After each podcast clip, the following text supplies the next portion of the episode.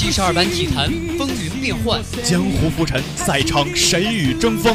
一五年四月十一日，斯台普斯中心球馆中场哨声吹响，飞侠科比五十投二十二中，砍下六十分，紫金传奇落幕，致敬科比，洛杉矶天王永在心中。九十三比八十九，骑士在甲骨文中心战胜勇士。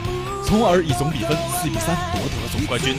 克利夫兰首冠，詹姆斯在赛后对着镜头怒吼道：“克利夫兰，这座冠军是为你拿的。”随着皮球落地，里约热内卢小卡纳体育馆变成了欢乐的海洋。中国女排时隔十二年之后再夺奥运会金牌，年轻的女排姑娘在铁榔头郎平的带领下，中国女排又一个辉煌。凝聚激情，挥洒汗水，传递感动。尽在先锋体育。听众朋友们，大家好，欢迎来到本周的先锋体育，我是小波托尼，我是小波木子。今天我们很开心的请到了来自山海夜谈节目组的周周，下面让周周为我们大家打个招呼吧。各位听众朋友们，大家好，我是来自山海夜谈节目的周周，今天也是非常高兴可以和托尼老师还有木子一起给大家带来这一期的先锋体育。好的，话不多说，接下来进入我们本周的先锋播报。北京时间三月九日，勇士坐镇主场迎来马刺的挑战。首节开局，勇士手感冰冷，前十二次出手全部打铁。祸不单行的是，库里在一次反击快攻中落地不慎，扭伤右脚踝，退出比赛。不过，随着杜兰特状态复出，连得九分的表现，带领勇士扭转局面。首节战罢，勇士以二十八比二十一领先马刺。四节开局，勇士在开局表现不错的情况下，突然陷入得分荒。而马刺这边，贝尔坦斯和米尔斯相继命中三分，并成功扭转局面。半场战罢，马刺五十比四十六领先勇士。一边再战，勇士凭借杜兰特的连续得分一度反超比分。但马刺最后时刻凭借帕克和盖伊联手拿下十三分的表现，成功拉开比分。三节战罢，马刺八十七比七十八领先勇士。末节马刺抗住对手的反扑，一度取得九分领先，但最后时刻杜兰特突然爆发，连得十二分，帮助勇士一举反超比分。最终，勇士以一百一十比一百零七逆转马刺，拿下比赛。北京时间三月九日，太阳客场挑战雷霆。比赛开始，两队展开对攻，太阳更胜一筹，取得十四比八的领先。布克三分命中，安东尼还以颜色，太阳命中率开始下降。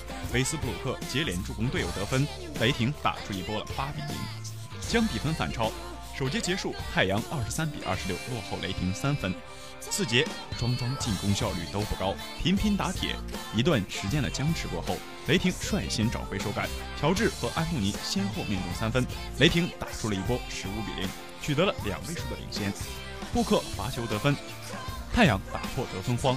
半场战罢，雷霆四十九比三十八领先太阳十一分。一边再战，太阳的进攻稍有起色。但防守端被雷霆冲击的支离破碎，分差继续被拉大。三节结束，雷霆八十八比六十七大比分领先太阳。末节，乔治里突外投连得五分，比赛早早失去悬念。最终，雷霆一百一十五比八十七大胜太阳。下面我们进入先锋热点栏目，本周的先锋热点将带您聚焦明尼苏达森林狼队主教练希伯杜签约罗斯一事。玫瑰与狼，愈走愈彷徨。或许，至少希伯杜与其爱徒那个曾经的超级控卫巨手，这并非坏事。但如果希伯杜让罗斯踏上了标靶中心的地板，事情可就不那么简单了。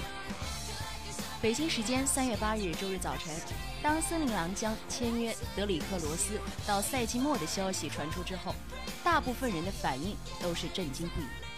森林狼做出如此举动的初衷显而易见。多年前，罗斯曾在汤姆·希伯杜麾下的芝加哥公牛队有过一次表现爆炸的 MVP 赛季。同时，希伯杜也与其关系密切。考虑到这些因素，这笔签约还可以让人接受。毕竟，这是希伯杜在扶持一位曾经帮助其取得年度最佳教练殊荣与地位的球员。可这并不意味着没有当时的罗斯就没有现在的希伯杜，二者之间无疑应该是一种互利共生的关系。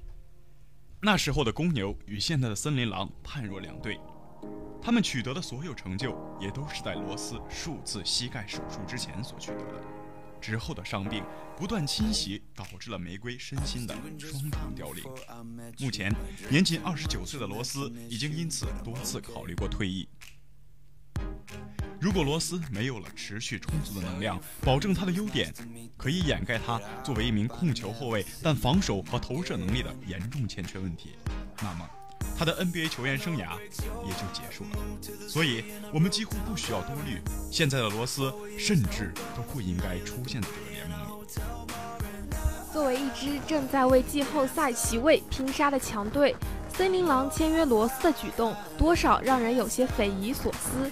虽然目前球队高居西部第六，但他们相比于第九名的丹佛掘金和第十名的犹他爵士，仅有两个胜场的优势。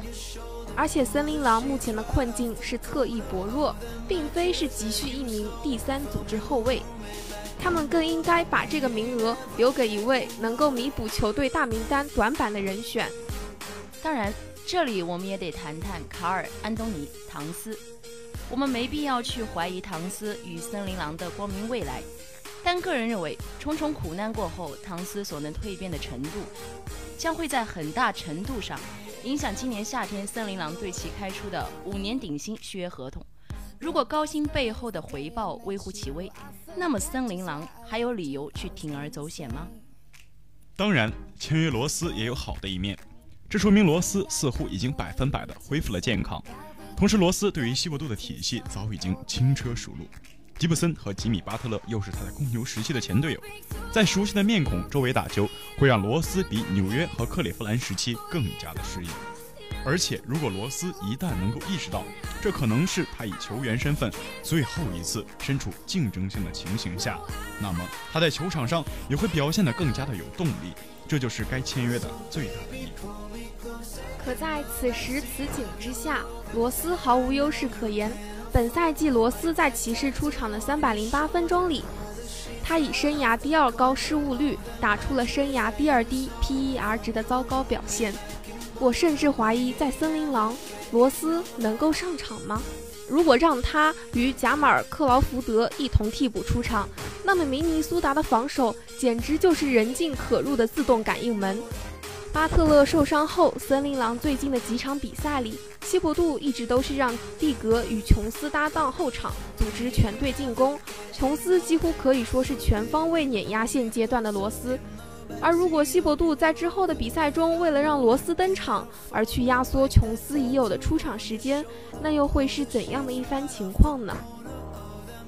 不论如何，这笔签约弊大于利。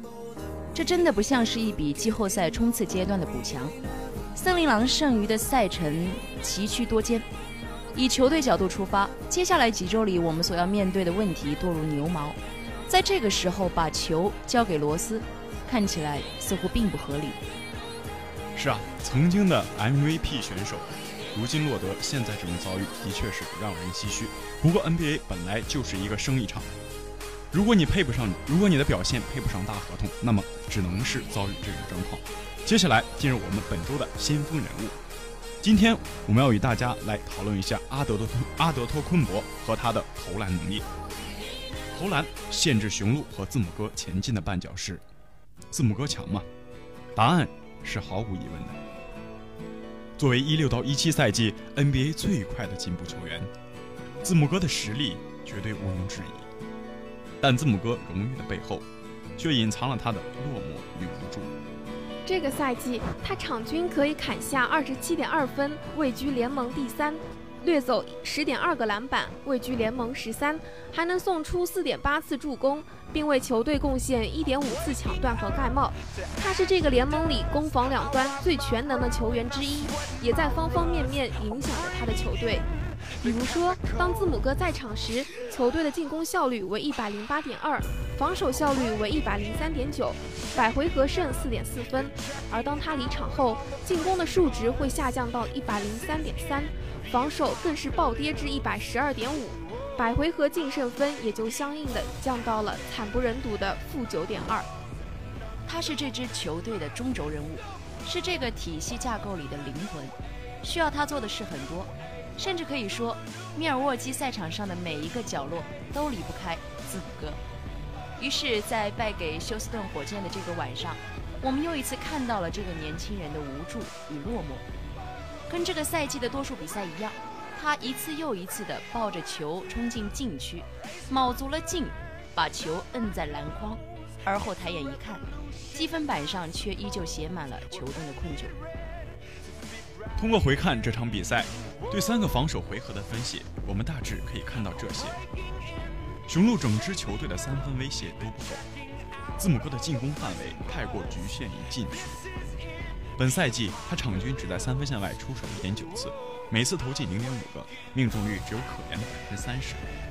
在这个大背景下，巴莫特对他的三威胁无动于衷，也就可以完全被理解了。一个潜力巨星，善于强杀内线，但远投威胁薄弱，时常被对手针对性的让出一定投射空间去防他的突破。这样的话，也的确容易让人联想到年轻时的勒布朗·詹姆斯。而在当下这个更讲究空间和远投的时代，字母哥在投射上的进步也小到几乎可以被忽略不计。有缺陷就会被利用，有短板就会被针对。纵使字母哥拥有着强悍的身体天赋，极不稳定的远投能力，还是会在不久的将来成为阻碍他前进的绊脚石。但成长的过程便是如此，得有痛，才能让人警醒，才能让人下定决心去做出改变，而后跨过一道坎，冲向更广阔的蓝天。但愿字母哥这个痛能够来得早一些吧。是啊。新秀时期，每个人都可能会遭遇到新秀墙，不光是投射能力，也有可能是身体天赋或者是球商方面的考验。当然，我们希望这些身体天赋出众的年轻人能够在 NBA 能够在 NBA 的赛场上不断成长，最终找到自己的发挥空间。好的，感谢大家收听本周的先锋体育，也感谢周周同学为我们先锋体育这种激昂的节目带来了一丝知性的声音。我是小博托尼，我是小博木子。我是小波周周，我们下次节目再见，再见。